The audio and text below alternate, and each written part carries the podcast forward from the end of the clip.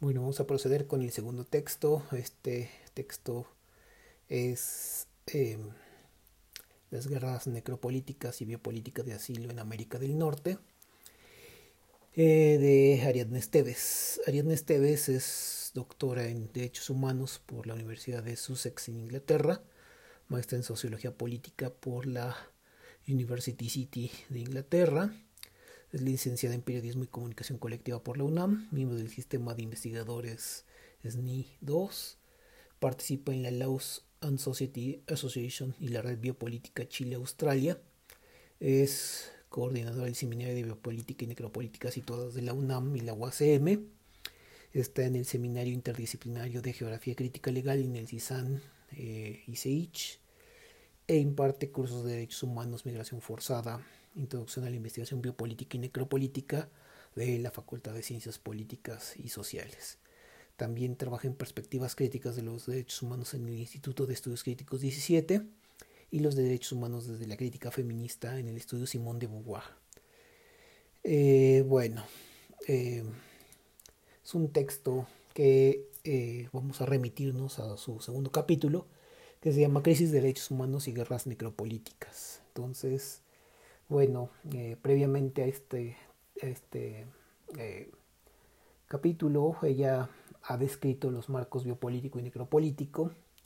y algo que entiende como la episteme de la atmósfera que distribuye el poder de vida y de muerte en América del Norte. Entonces, es un texto que nos habla sobre eh, cosas vinculadas a la migración, pero también con fenómenos que son propios de las fronteras este, y que sirve para, para pensar un poco las problemáticas que vinculan a las relaciones eh, de la región de América del Norte con eh, fenómenos como el narcotráfico o la trata de personas que están ubicadas en términos de esta idea de las guerras necropolíticas. Entonces eh, ella va a explorar una, hipótesis eh, donde la crisis de derechos humanos tiene sus causas en dos guerras paralelas que a decir de la autora comienzan antes de, de, 2006. Eh, son dos guerras necropolíticas que tienen características compartidas pero objetivos diferentes. Eh, una es la disputa por la preferencia del Estado para ganar la licitación de servicios GORE como tortura, asesinato, desaparición forzada, feminicidios, de acuerdo con la hipótesis de eh, Sayak Valencia. Y otra es la lucha por desposeer a las mujeres de sus cuerpos con fines de dominación sexista y comercio sexual. Eh, para la autora se trata de dos disputas que eh, tienen como contexto la narcoguerra y donde la mayoría de las víctimas eh, en la primera son los hombres y en la segunda son las mujeres que tienen que ver con su individualidad y con sus ámbitos familiares. Entonces, eh, sí tiene que ver con consideraciones de género, es decir, de la autora, pero tiene que ver con eh, una serie de acciones y actores que están vinculadas a ella. ¿no? Dice, va,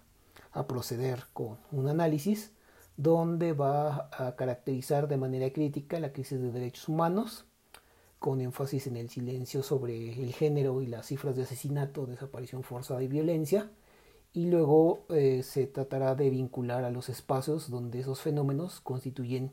el feminicidio, la desaparición forzada en función de la esclavitud sexual, así como la violencia sexual y sexista, que es doméstica y pública, como violaciones a los derechos humanos de las mujeres. Entonces, las guerras necropolíticas eh, constituyen una tipología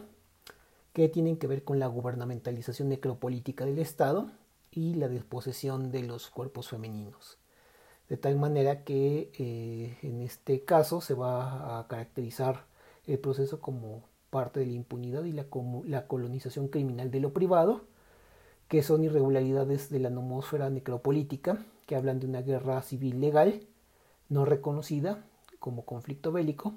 y que eh, están hablando de un protagonismo de un agente híbrido, legal y criminal a la vez, que constituye la subjetividad del endriago, que es el sujeto eh, de la acción eh, criminal o de este de este agente que es criminal y ilegal a la vez, que perpetra las violaciones a los derechos humanos, además de la desaparición forzada, la masacre y el feminismo como tecnologías de muerte. Bueno, parte con el primer punto, la crisis de derechos humanos, diferenciando el sufrimiento de hombres y mujeres. Entonces, este, bueno, dice que hay en el principio una crisis de derechos humanos y que en relación a eso mucha población del país huye eh, de estas condiciones. Entonces, en 2014 marca eh, ya como una fecha importante los acontecimientos de Iguala Guerrero, el, asesinato o la desaparición forzada de los 43 estudiantes de la Escuela Normal de Ayutzinapa y que este ya indica que estas personas son detenidas y desaparecidas por sujetos necroempoderados. Eh, señala que la crisis de derechos humanos no está en este año, sino que se remonta a tiempo atrás y que eh, de ese año es cuando las organizaciones nacionales e internacionales de, de derechos humanos hacen una, un, llamado que tiene eh, resonancia en muchos eh, momentos y en muchas condiciones este, territoriales hacia lo que había denunciado antes en la guerra contra el narcotráfico, que está vinculada a los sexenios de Calderón y de Peña Nieto en México. Y que este bueno eh, señala que la organización Open Society sobre los derechos humanos dice que el saldo de muertos desde el inicio de la narcoguerra entre 2006 y 2015 es de 150 mil personas y no aclara que cuántas bajas eh, de esas bajas son hombres y cuántas mujeres.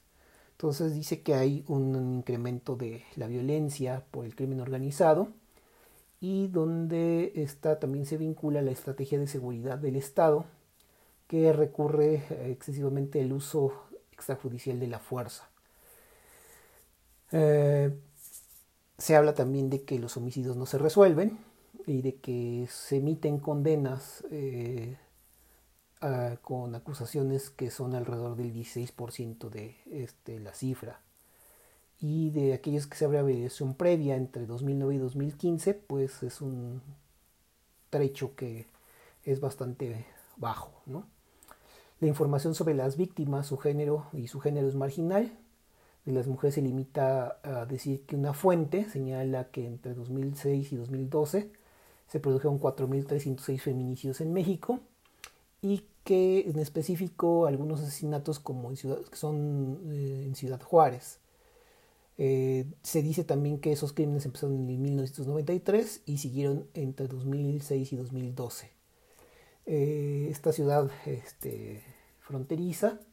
dice que bueno, se han encontrado cadáveres de mujeres en el desierto y que este, son a menudo víctimas de un asesinato brutal en su mayoría son pobres o trabajan en las fábricas o en la economía informal y que habían sido violadas y mutiladas y muchas de ellas siguen desaparecidas. Se acusa que también hubo 615 ataques a defensores de derechos humanos de las mujeres entre 2012 y 2014, eh, incluidos 36 asesinatos. Los reportes anuales de Amnistía Internacional también hablan de la violencia hacia las mujeres, donde se registra sistemáticamente feminicidios en Ciudad Juárez entre 2006 y 2016 y en el Estado de México en las estadísticas de 2015 a 2016. Entonces los, los, los reportes de Amnistía Internacional también nos hablan de un avance y a la vez retroceso en materia legislativa y penal en el tema, que tiene que ver con violencia contra las mujeres. De manera paralela, este, la autora dice que bueno,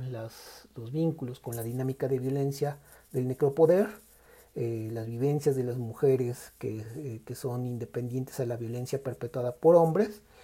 eh, marcan este, que no solamente se trata de ejercer violencia para matar a otros hombres,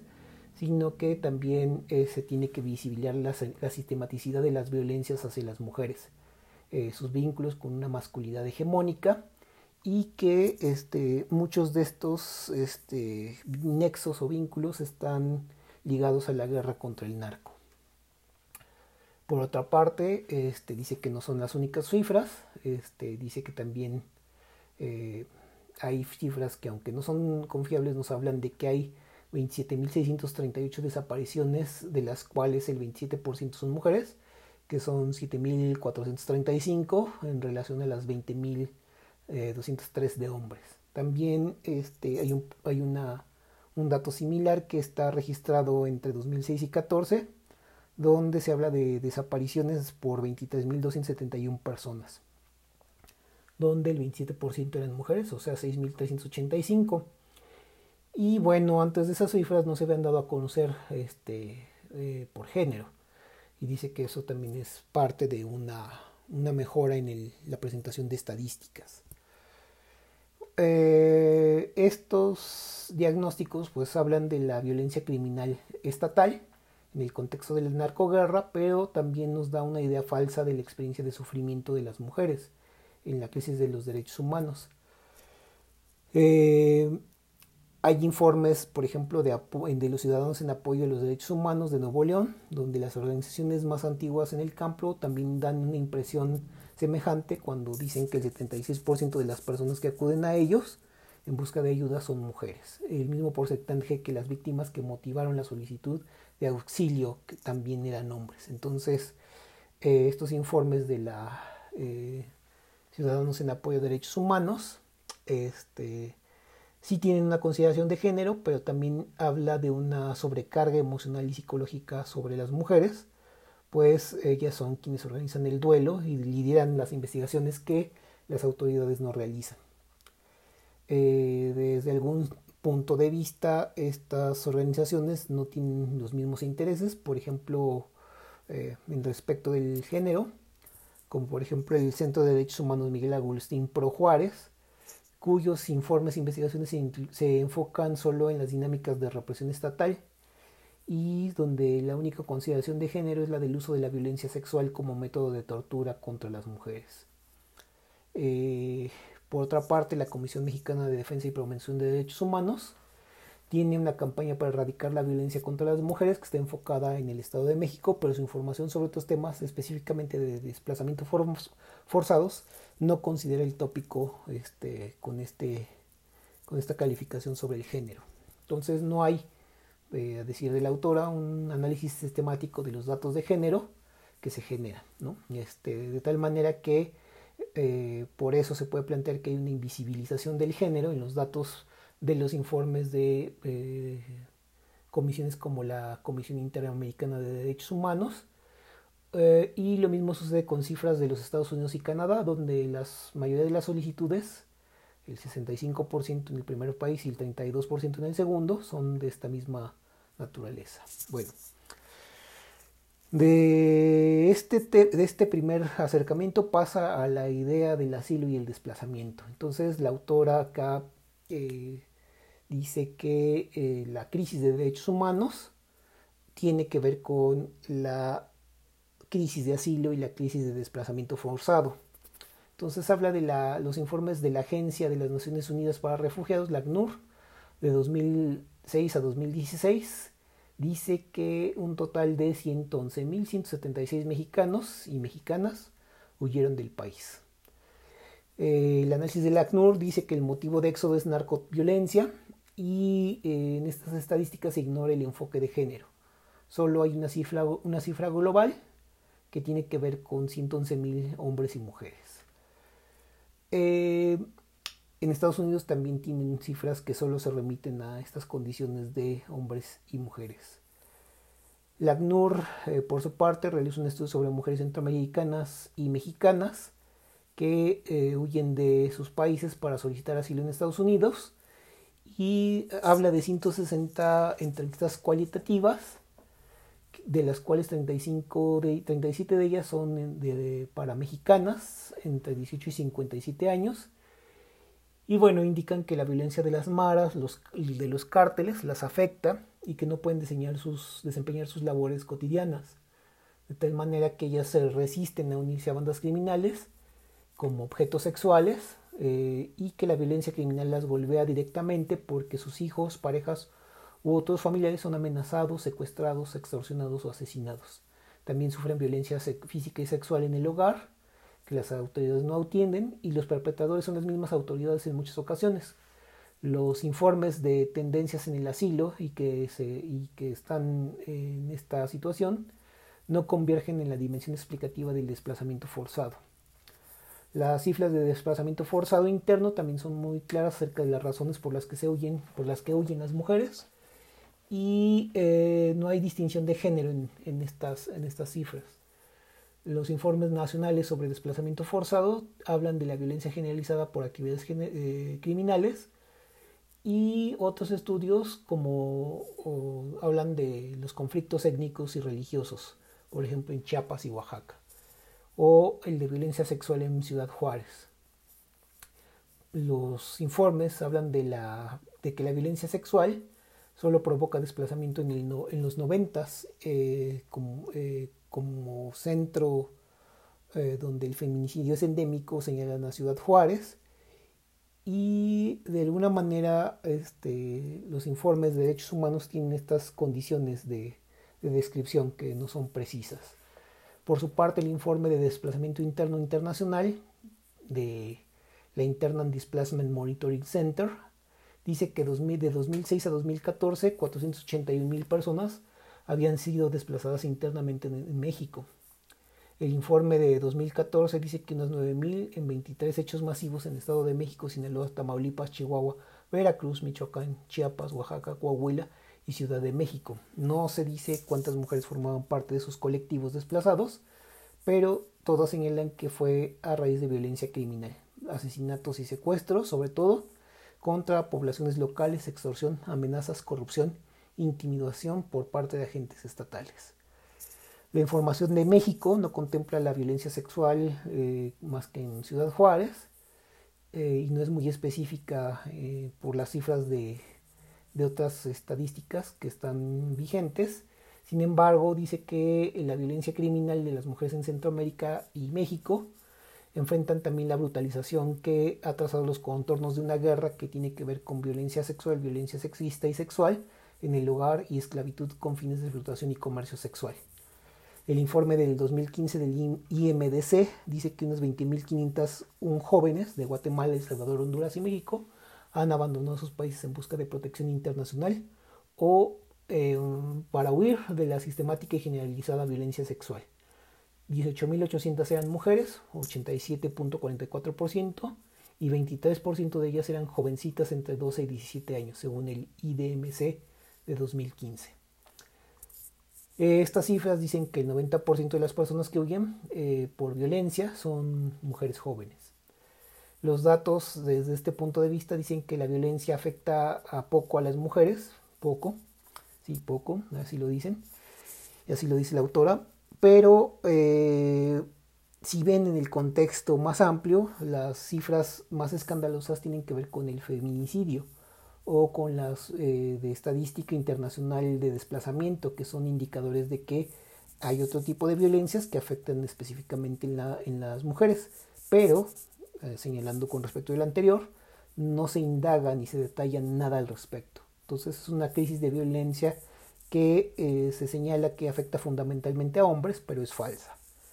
También las mujeres han sido, miles de ellas han sido asesinadas, torturadas y desaparecidas en acciones de violencia espectacular, eh, cuyos partícipes también son los agentes estatales, privados o híbridos entre unos y otros, y que han hecho experiencias de sufrimiento que han sido invisibilizadas por el estatocentrismo y el androcentrismo metodológicos eh, en el discurso de los derechos humanos. Entonces las mujeres son este, excluidas eh, sistemáticamente en estos contextos de violencias que las quebrantan y que quebrantan los derechos humanos de ellas, como la violencia sexual interfamiliar y en el ámbito público la esclavitud sexual con fines comerciales. Entonces el problema es que el fenómeno del, del feminicidio y las desapariciones de mujeres se aísla tajantemente de los datos que están sobre la mesa. La mayoría de las víctimas de narcoguerra son hombres, pero eh, las mujeres están en primera fila organizando el duelo y destapando fosas clandestinas. También en las desapariciones forzadas y de feminicidios en mujeres de Ciudad Juárez del 93 indican que eh, el tejido social se descompone y que parte de esta, de esta trama tiene que ver con las desapariciones y asesinatos de mujeres y a nadie le parece el inicio de nada, menos de una crisis de derechos humanos. Simplemente era el fenómeno de las muertas de Juárez. Eh, como signo inequívoco de la violencia contra las mujeres, se incrementa en la medida en que se cercaban las rutas de traslado de mercancías ilegales, las muertes de mujeres, desapariciones y torturas sexuales se excluían del ejecutómetro, de tal manera que la crisis parecía un fenómeno ensañado y reconcentrado sádicamente hacia los hombres. Pero este, la violencia contra las mujeres se, le, se le denomina como algunos asesinatos, entre comillas. Eh, desde 1993, más de 40.000 mujeres han sido objeto de femicidio, eh, asesinadas por ser mujeres, y la mayoría de ellas son víctimas de los hombres, cuya edad promedio es 32, 32 años, eh, donde solo el 9% han sido mujeres, o sea, mujeres matando mujeres. Las mujeres son víctimas de violaciones al derecho a la vida y la seguridad personal por, por el simple hecho de ser mujeres. Ellas son víctimas de esclavitud sexual, violencia sexual sexista a manos de parejas, eh, parejas sicarios, policia, policiales o la utilización sexual por parte de capos. El femicidio es el contexto de los enclaves criminales como el de Valle de Juárez y donde en promedio son siete mujeres asesinadas en México en aquella época, 2014. Eh, aun cuando la violencia no se contabiliza necesariamente en los informes sobre consecuencias humanas de la guerra contra el narco, son experiencias de violaciones a derechos humanos de las mujeres que son cometidos en la lucha por el monopolio de la economía criminal. Eh, la autora dice que hay diversas preguntas, por ejemplo, cómo saber el tipo de violencia que más afecta a las mujeres y la relación con la narcoguerra, así como conocer una dimensión diferenciada por género de la crisis de derechos humanos. Hay datos eh, y la respuesta que tiene es que sí hay datos, pero que no se consignan en esos informes de derechos humanos. Tampoco hay intención de revelar la particularidad de la crisis de derechos humanos que viven las mujeres. De tal manera que les conviene cruzar, conectar información y cifras de bastantes bases de datos e informes sobre impunidad y violencia y eh, ocultar el rostro este, situado sobre las mujeres y entonces las tendencias marcadas por el feminicidio y las consideraciones del género tendrán correlatos sobre cifras de violencia uh, y victimización, violencia sexual y sexista, desaparición forzada, desplazamientos y asesinatos de mujeres, que este, al final nutre informes de derechos humanos, pero que se desentienden de eh, hablar del género en sus eh, informes. Por otro lado, habla de la crisis de derechos humanos de las mujeres y en este caso dice bueno, que la victimización y violencia sexual, la Comisión Interamericana de Derechos Humanos, humanos dice que en 2012 las mujeres, eh, en 2012 más mujeres que hombres fueron víctimas de delitos graves como violación 82%, trata 82%, tráfico 81%, abuso sexual 79%, violencia intrafamiliar 79%, delitos contra la familia 56%, delitos contra la libertad 83%. El índice de victimización indica que esa tendencia también ha incrementado eh, de 2010, donde el 43% de las víctimas del delito eran mujeres, a 2014, donde el porcentaje asciende a 51%, y el de hombres disminuye de 53 a 48%, según la Comisión Interamericana de Derechos Humanos. Con esta información, eh, o más bien con la información de autoridades judiciales sobre delitos sexuales, la Comisión Ejecutiva de Atención a Víctimas, CEAF, confirma que la violencia sexual es de 81% para víctimas de delitos sexuales entre 2010 y 2015 fueron para mujeres. Y el 60% de los casos de violencia sexual los agresores eran conocidos, 24 de ellos parejas de vida o sexuales. En 40% de los sucesos las agresiones se dieron en escuelas, 31 en instituciones públicas y 5.3 en el hogar. Los servicios de salud señalan que en los casos atendidos 97% de los agresores fueron hombres, 94% de las víctimas eran mujeres, quienes en 60% de los casos dijeron ser objeto de violencia subsecuente y en 70% tener entre 15, digo 16 y 45 años. Estas cifras eh, de violencia sexual contra mujeres eh, no se produce por autoridades del Estado o de entidades legales criminales, pero sí se da espacios en la vida pública a que en el hogar, este, incluso cuando el agresor es un conocido, amigos, familia extendida, maestros, jefes, compañeros de trabajo, las mujeres son violentadas dentro y fuera del hogar en escenarios eh, diferentes a la narcoguerra. es decir, en escuelas, instituciones de gobierno y en el hogar. Esta estadística lleva a considerar que la violencia de género o la violencia que no es pública, la violencia sexista y sexual dentro del hogar, es donde más se da. digo, es donde se da también. Eh, las cifras más recientes de violencia en el hogar del INEGI 2013 indican que el 44.8% de las 25.566.381 mujeres casadas o en unión libre a nivel nacional había sufrido violencia en el hogar, eh, con un 25.8% de ellas reportadas como violencia física, 11.7% de violencia sexual, 56.4% por violencia económica y 89.2% por violencia emocional. Eh, no decía que solamente se veía dentro del hogar, sino que es una fuente, porque están las violencias eh, criminales también, eh, de los grupos de delincuencia organizada, a eso me refiero. Eh, por otra parte, también esta violencia es más frecuente en Baja California, Sonora, Aguascalientes, Querétaro y de forma preocupante en los estados con índices de feminicidio más altos son el Distrito Federal, el Estado de México, Jalisco, Chihuahua y Nuevo León. Datos de INEGI de 2013. Por otro lado, las cifras de desaparición forzada de 2006 a 2014 contabilizaban 23.271 personas desaparecidas, 70% eran varones, 30% menores de 18 años y la mayoría de los hombres, eh, hay datos que lo ligan, con la desaparición forzada con violencia sexual y sexista que expulsa a mujeres del país. Uno, en el caso de la victimización, el fenómeno de las mujeres como blanco de la desaparición forzada están al alza por la revista Nexo eh, se tiene una estadística de 1930 más hombres que mujeres desaparecidos, en el año 2014 la desaparición forzada de mujeres tuvo su pico más alto, la diferencia cayó a 1095. Esto indica que la tasa de hombres desaparecidos disminuyó, disminuyó 1% y la de mujeres creció 49%. De tal manera en que entre 2011 y 2015, 7.815 mujeres han sido reportadas como desaparecidas la mitad de ellas menores de 18 años, una edad que coincide con eh, que la, de las mujeres desplazadas por violencia y trata sexual, y que indica que un porcentaje importante, por, por ahí del 30%, de las personas menores de edad desaparecidas eran mujeres. Según la ONU, el número de niñas menores de 18 años es 1.8 veces mayor que el de los niños los municipios con mayor número de mujeres desaparecidas en tiempo reciente están en estados donde hay mayor número de feminicidios, como el Estado de México, Guerrero, Jalisco, Nuevo León, Oaxaca, y donde se han ubicado desplazamientos forzosos masivos como Tamaulipas o Coahuila, o donde la violencia intrafamiliar es más alta, como en Sonora. En tercer lugar, con respecto al feminicidio, desde 1993 más de 40.000 mujeres han sido asesinadas por ser mujeres los estados con mayor índice de violencia feminicida ocurren en los, donde en los que hay más tasas de violencia sexual y sexista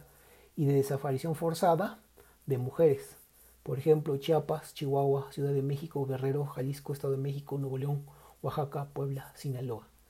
Seis de estas entidades se encuentran en la lista de los desplazamientos forzados masivos, Estado de México, Sinaloa, Chihuahua, Chiapas, Oaxaca y Ciudad de México. Las cifras globales de homicidios indican que los hombres tienen mayor probabilidad de ser asesinados. En 2010 existe una tendencia al alza en el caso de mujeres ejecutadas entre 20 y 30 años, que coincide con el incremento de los feminicidios y la violencia sexista en el hogar contra mujeres en el rango de edad. Estas cifras eh, ofrecen, frente a la invisibilidad del género, en los informes de derechos humanos, que también las mujeres son afectadas por la crisis de derechos humanos más allá de la victimización indirecta que, impone una carga emocional en la organización del sufrimiento social, se trata de violencia simultánea que involucra a los agentes de la narcoguerra, pero también a los varones eh, que no son actores de ella, sino como potenciales víctimas. Entonces hay una guerra paralela y eh, la autora va a dar una explicación en otro apartado sobre la interpretación necropolítica de estas violencias y sus características comunes pasa ese tema, le, llama guerras necropolíticas y dice que este, un autor que analiza los conflictos interétnicos de las guerras de los noventas como Yugoslavia o Ruanda, dice que les llama nuevas guerras porque se produjeron bajo el auspicio de graves crisis de derechos humanos después de la Guerra Fría. En 2006 este, llama Eh, tiene un, texto que se llama Guerra contra el Terror, que es una respuesta en relación a los ataques islámicos en Nueva York en 2001. Y dice que las nuevas guerras no son simples guerras civiles o conflictos de baja intensidad, sino son eh, guerras informales o privatizadas. Dice que son guerras posmodernas, en el sentido de que es imposible distinguir lo público de lo privado ni los motivos económicos de los políticos. Este rasgo distintivo de las nuevas guerras es que se dan por la disminución de autonomía del Estado, en particular de la erosión del monopolio del uso legítimo de la fuerza desde arriba, y eh, con la legislación e institucionalización internacional. Entonces dice que el armamento se vuelve cada vez más destructivo, proviene, proviene este, con lo cual se previene, regula e inhibe del conflicto interestatal, sino desde abajo, es decir, desde el interior, con la privatización de la violencia estatal y de los medios de coerción. Las nuevas guerras ocurren dentro del Estado, pero y, de vez en, y, de, y, en lugar de que se den entre estados. El resultado es por el desmantelamiento neoliberal, pues se dan situaciones en las que el ingreso al Estado disminuye por un debilitamiento de la economía la propagación de la criminalidad, la corrupción y la ineficiencia. Caldor, que es el autor de este texto, dice que la violencia se privatiza como resultado del crecimiento del crimen organizado, la emergencia de grupos paramilitares y la pérdida de legitimidad política. El Estado pierde el control eh, de sus partes y de su territorio en manos de grupos criminales y las nuevas guerras suceden en la lucha por el necropoder. Eh, al estar enfocados en esta lucha, las nuevas guerras de las que habla Caldor eh, nos dan una base que tiene que ver con los potenciales de coloniales el tercer mundo, donde el necropoder no gira en torno a la delincuencia, sino el paramilitarismo, los mercenarios, el control del capital gore, y que para Ariadna Esteves eh, son las guerras necropolíticas, donde ella desde una perspectiva feminista dice que son dos tipos de guerras necropolíticas según sus objetivos. Una por alianzas políticas claves en la reproducción de un capital criminal, en general que se llaman para ella guerras por la gubernamentalización necropolítica del Estado, y dos, la guerra que se emprenden contra las mujeres con el fin de desposeerlas de sus cuerpos para el dominio sexista privado y la explotación sexual en el capitalismo gore, que se llaman guerras por desposesión de cuerpos femeninos. Eh, divide entonces este, este subcapítulo en las guerras por la gubernamentalización necropolítica del Estado, y entonces habla del concepto de gubernamentalidad de Foucault, donde dice que es un efecto de la gubernamentalidad neoliberal, la apropiación de sus elementos por parte del necropoder, en el caso eh, mexicano. Entonces la gubernamentalización necropolítica del Estado implica la delegación de parte de autoridades estatales a las bandas de criminales de las técnicas de dominación de la población para actuar sobre sus acciones a través de prácticas que reproducen muerte asesinato, tortura, persecución, tráfico de personas, trata sexual. La gubernamentalización necropolítica del Estado utiliza discursos políticos como la guerra contra el narco, la crisis de inseguridad, como dispositivos de regulación de la muerte, la securitización del espacio público como, su estrategia central y la economía criminal como su principal motivación. La gubernamentalización necropolítica del Estado conduce, eh, conduce la conducta de policías y militares a una situación en la que el manejo experto de tecnologías de muerte se convierte en una ventaja comparativa en un contexto de salarios de miseria y de subordinación de la ética, el mercado y el consumo. Eh, habla de Sayak Valencia y dice que eh, las fuerzas del orden o los militares eh, sirven para describir al endiego, que es el sujeto criminal. He encontrado, dice Ariadne Esteves, que ha encontrado cito directamente, he encontrado a que aquellos que son su mejor expresión, no solo por su monstruosidad, sino también por la gubernamentalización necropolítica del Estado mexicano, donde, que es híbrida en su naturaleza racional violenta y también en su composición de lo criminal legal. Eh, esta idea nos señala que entonces esta figura del endriago es el sujeto criminal que es eh, característico de las guerras necropolíticas y del cual va a hablar más adelante. Bueno, en este, en este contexto este, señala Esteves que el gobierno necropolítico, el, gobierno eh, y el necropoder Es, este, es decir, el Estado y el necropoder actúan de manera paralela. Eh, los criminales fungen como un brazo armado del poder estatal con la finalidad de regular la muerte de la población y en función de la reproducción del capital del delincuencial. Entonces dice que eh, si bien siempre ha habido relación entre criminales y Estado, las guerras contra el narco eh, permiten la intensificación de los lazos entre estos dos este, agentes, de tal manera que expone a las Fuerzas Armadas y a las diversas policías a la disyuntiva entre el dinero o eh, la muerte, provocando que surja una pelea entre cárteles para ganarse el favor de estas corporaciones de manera tal que la disputa necropolítica por la gubernamentalización del Estado implica una guerra entre grupos criminales para ganar la capacidad de servir como gobierno privado indirecto del Estado. Es un concepto de Aquile Membe, que quiere decir que es un gobierno que se estructura sobre la base de instituciones paralelas a las, a las instituciones oficiales y que tiene que ver con la capacidad de ejercer corrupción en el ejercicio de eh, las decisiones. Entonces, este, explica a partir de Banda Felbab Brown eh, que las circunstancias de guerra contra el narcotráfico en México tienen que ver con las disputas de poder como una actividad aberrante que es necesario eh, observar la delincuencia como un competidor en la construcción del Estado que tiene que ver con la acción de neutralizar rivales en los territorios donde los estados fuertes tienen que atender las necesidades de su sociedad y en las entidades no estatales eh, se compite por, en las áreas de alta marginación, desigualdad y pobreza, donde la economía se rige por las reglas del capitalismo criminal, de tal manera que los criminales aseguran la lealtad de buena parte de la sociedad desde este punto de vista eh, de la desigualdad y de la este, pobreza. Por otra parte, este, señala que hay una privatización de la violencia, eh, con la actividad de la delincuencia organizada,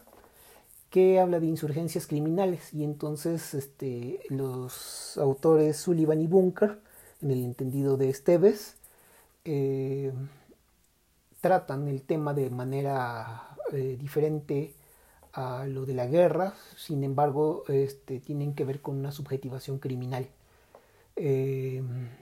y que para el entendimiento del texto tienen que ver con que eh, la guerra eh, ya no se piensa desde el punto de vista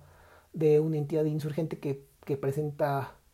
una forma de belicerancia con respecto de un tópico, sino que se trata de una consideración que tiene que estar ligada a la economía criminal. Eh, desde un cierto punto de vista,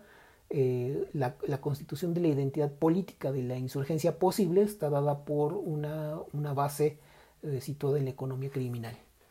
El cambio de autoridad del, del, gobierno del Estado, es decir, donde los actores no estatales o grupos armados no estatales o guerreros en redes criminales tienen que ver también con la globalización y entonces tienen que ver con una organización en red para la explotación de circuitos económicos regionales y crear una base de poder nueva que antagonice con eh, las opciones este, desde otro punto de vista estatales. Eh, de tal manera que estas nuevas configuraciones del poder este, disminuyen el Estado y eh, tienen que ver con nuevas formas de soberanía, eh, que pueden ser nuevas formas estatales o contraestatales, donde las bandas criminales o los cárteles actuarían como entidades en construcción estatal. Es decir, los cárteles tienen que andamiar la actividad este, estratégica y operativa de lo estatal. Entonces los cárteles en red o pandillas desafían a las estructuras de poder y el reto tiene que ver con que los altos niveles de violencia y barbarie, ataques a periodistas, policías, alcaldes, o el uso de operaciones de información, eh,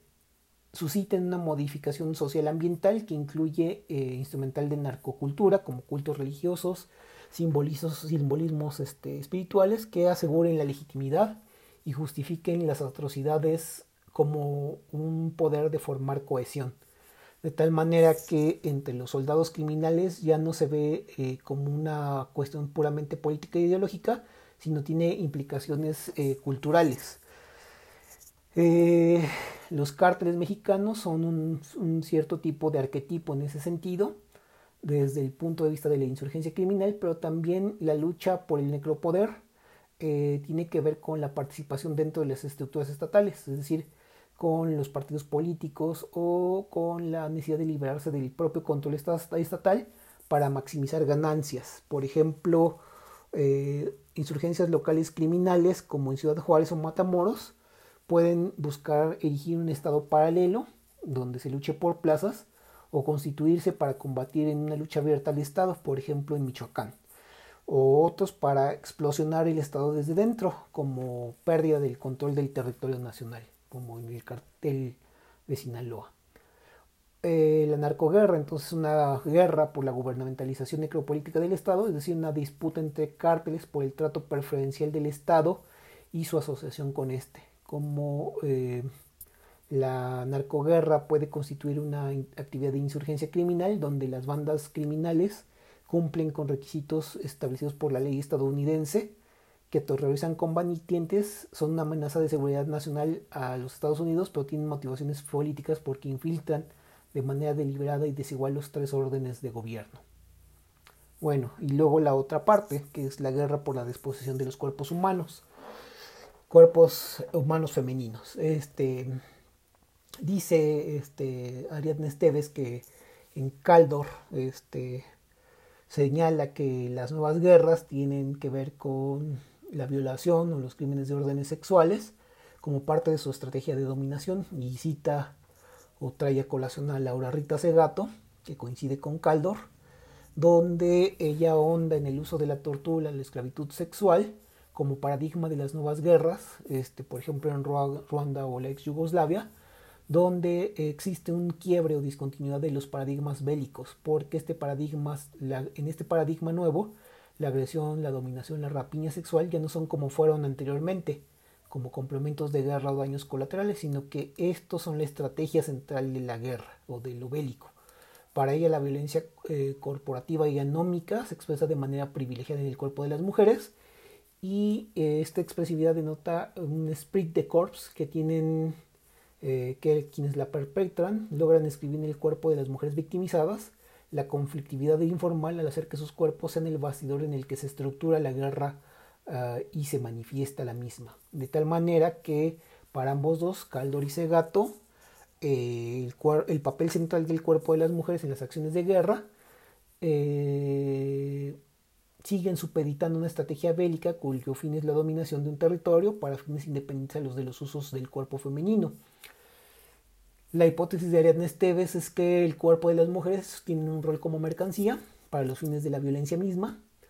y que como lo observan eh, autoras del feminismo tienen que ver con el tema del feminicidio eh, como lo investiga Segato mientras que la narcoguerra o la guerra por la gubernamentalización necropolítica del Estado es una nueva guerra en la que los objetos de disputan el, necropoder en términos de eh, que son criminales y la por la preferencia del Estado y la violencia contra las mujeres es una batalla por el control de las mercancías ilícitas. En ese caso el enemigo y la mercancía son la misma cosa. El enemigo son las mujeres y sus cuerpos cosificados y objetivados sexualmente son eh, también una mercancía. A ellas hay que disputarles el control de sus cuerpos con violencia física y sexual extrema porque sólo así serán desposeídas de los mismos para mercantilizarlos en el mercado gore del sexo es un insumo vivo que hay que desposeer mediante tortura y muerte. Entonces el papel de los cuerpos femeninos como mercancías en las guerras necropolíticas en el contexto del capitalismo war, eh, desde el entendido de Sayak Valencia, esto del capitalismo war, también nos lleva a la idea de la desposesión en Butler o Atanasio, donde ellos, ellas dos coinciden en dos acepciones, la de un sujeto descentrado de sí mismo, que le permite delimitarse como sujeto y conectarse de forma relacional con otros y con la sociedad. Y dos, con la idea del despojo de los medios de subsistencia eh, que David Harvey llama acumulación por desposesión. Eh, David Harvey eh, a su vez reconceptualiza esta acumulación originaria de Marx donde se tiene que reflejar la depredación, el fraude y la violencia como una actividad que extrae los recursos de la naturaleza y de la tierra para privatizarlos y lucrar con ellos. La acumulación por despojo se refiere a la biopiratería, la depredación ambiental, la privatización del agua, el saqueo de minerales y otras actividades que convierten la naturaleza en mercancía. Butler y Atanasiu eh, señalan que para ellas la desposesión es también eh, una acepción que determina una segunda definición que tiene que ver con los derechos que gozamos, independientemente de un tipo de gobernanza o un régimen legal que nos confiere sus derechos. Delimita el actuar porque antes de que exista una posibilidad de ser desposeídos ya estamos fuera de nosotros mismos. Somos sujetos independientes cuyo placer y sufrimiento dependen del principio de un ambiente sostenible. Por ello, cuando alguien nace en condiciones de precariedad extrema, su vida se ve de entrada mermada. Eso significa que la disposición es un despojo que eh, se entiende en relación con ese antecedente y desde, desde ese punto de vista solo, solo podemos ser desposeídos porque ya estamos desposeídos. Es decir, es una cobertura previa que está al despojo del cuerpo y este, supone que hay una estructura de instituciones y de formas de contratos eh, civiles y regidos por la justicia que de pronto hacen imposible la desposesión, pero en la medida en que ya se está desposeído, el cuerpo se, se puede desposeer. Entonces, la interdependencia entre un entorno estable establece la vulnerabilidad al despojo.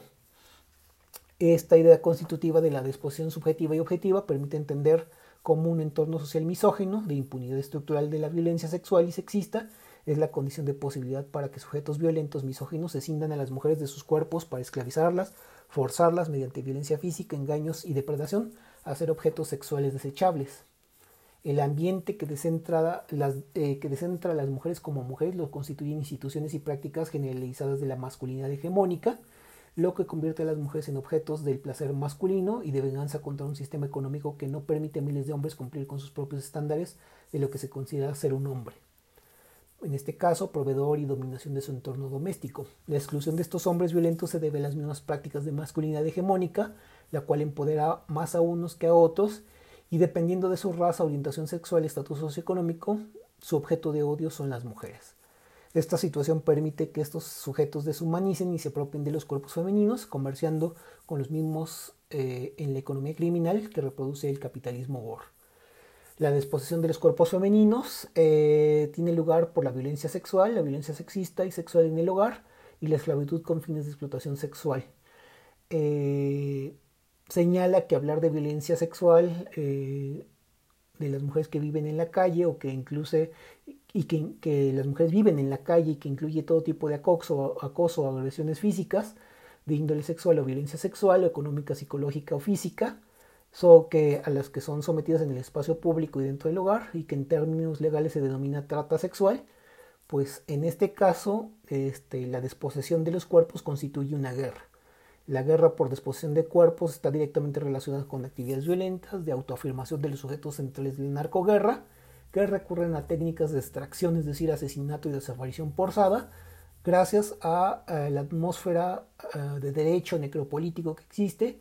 y donde la guerra necropolítica por disposición no es entre bandas criminales que se disputan el control del mercado de drogas, en asociación con, Estado, con el Estado, sino entre hombres violentos precarizados y mujeres que resisten a ser desposeídas de sus cuerpos. De tal manera que la guerra por los cuerpos femeninos tiene su primer frente de batalla en donde residen las mujeres más pobres y marginadas de zonas rurales y conurbadas de grandes ciudades,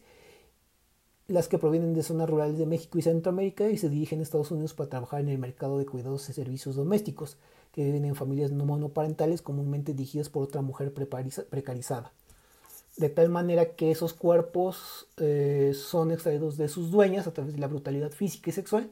para ser esclavizadas o despojadas de su voluntad a través de la amenaza contra ellas, sus contra sus hijos, la tortura o la migración forzada, de tal manera que al ser extraídos esos cuerpos se, esclavizan con fines de comercio sexual o para controlarlos con fines de subordinación doméstica y sexual. Todas las mujeres tienen una, una desposesión objetiva determinada por el capitalismo gore, pero las mujeres que eh, están en esos contextos nacen o se colocan eventualmente en disposición subjetiva, porque el entorno precarizado eh, son las que las hacen ir eh, al frente en esa guerra, y esa guerra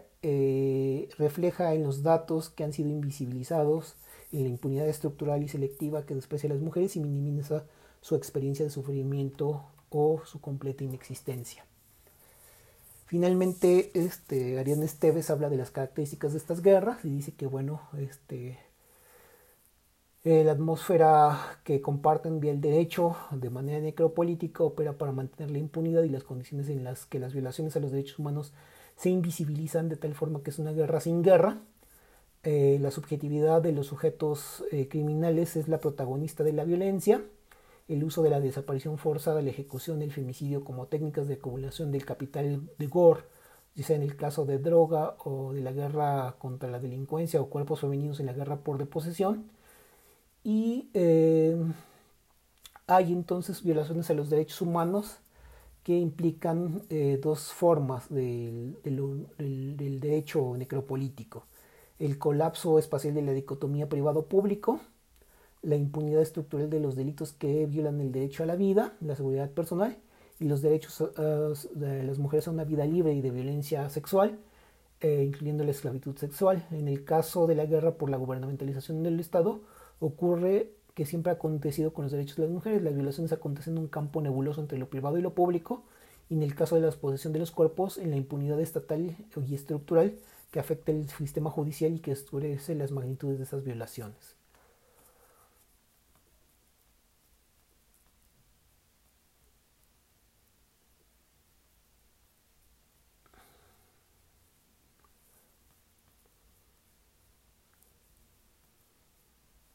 Solo para concluir, este, en este caso eh, se trata que este, el feminicidio, este, la trata, eh, la violencia sexual, la violencia sexista, etcétera, etcétera, tienen que ver con una estructura que permite que el análisis de la violencia que está en los, discursos de derechos humanos y que puede hablar de este, un conjunto de técnicas y tecnologías necropolíticas que son usadas sobre niñas y mujeres jóvenes para extraer de sus cuerpos y someterlos a la esclavitud o al feminicidio, es la tecnología de un necropoder usado en más de 30 años cuyos cuerpos no tienen utilidad comercial y se han revelado contra la dominación económica, sexual, emocional y física dentro del hogar y contra la esclavitud sexual. Estas tecnologías se utilizan para extracción de cuerpos en la guerra por desposesión de cuerpos femeninos y que tienen que ver con las variables de la masacre, el feminicidio, eh, la impunidad, eh, la desaparición forzada, que son esas tecnologías de muerte que están en la base de un gobierno que se condensa o que se concentra también en la producción de un sujeto necropolítico que tiene que ver con un eh, endriago, que es un, sujeto, que es el sujeto de la violencia, que es el sujeto de la acción este, ilegal, de la acción criminal, y que por obvias razones es una construcción de la imagen del hombre de acuerdo con ciertas lógicas de la performatividad del, del, del, circuito que une la impunidad con este, eh, las actividades que tienen que ver con el empoderamiento de la figura masculina dentro de las condiciones ya estructurales y ya culturales de, un, de una masculinidad que tiene que ver con el machismo. De tal suerte que la impunidad este, em, el colapso de lo público y lo privado decantan sobre actuaciones que tienen que ver con cómo estos sujetos que están empoderados desde el punto de vista de la criminalidad ejercen la violencia y son los agentes que producen eh, la, una forma de masculinidad hegemónica que produce y domina las técnicas donde el necropoder genera una estrategia y un dispositivo que eh, militariza este, su, su, cuerpo y además lo somete a las reglas de un biomercado, donde eh, los servicios y mercancías de los servicios de los de las técnicas asociadas al necropoder, como las drogas, la violencia, el asesinato, el tráfico de órganos, el de las mujeres y niñas con fines de esclavitud sexual, tienen que están relatados en términos de un régimen heteropatriarcal que es quien da a las masculinidades marginadas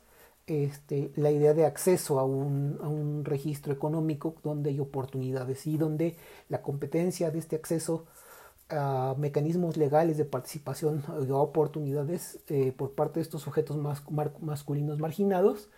eh, tienden a significarse dentro de los dispositivos del necropoder. Entonces el endriago, que es este, este patrón de conducta de la masculinidad hegemónica y violenta, eh, se condiciona a una lógica que exalta la idea de, las tecnologías de muerte como parte de lo que este, es la masculinidad dominadora, de, tal suerte que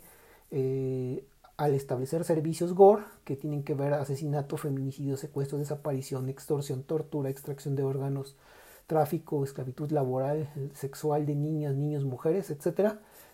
operan para generar estos eh, sujetos que tienen esa participación a nivel gerencial sobre estos ámbitos y se vuelve un corporativo criminal que lucha también por legitimarse dentro del Estado y el necropoder genera esas estructuras donde este, estas tecnologías de muerte eh, articulan procesos donde eh, las estructuras de impunidad suponen eh, un mecanismo irregular con las estructuras de la criminalidad y juntos gobiernan para beneplácito de los sujetos. Bueno, esto sería todo por esta parte. Gracias.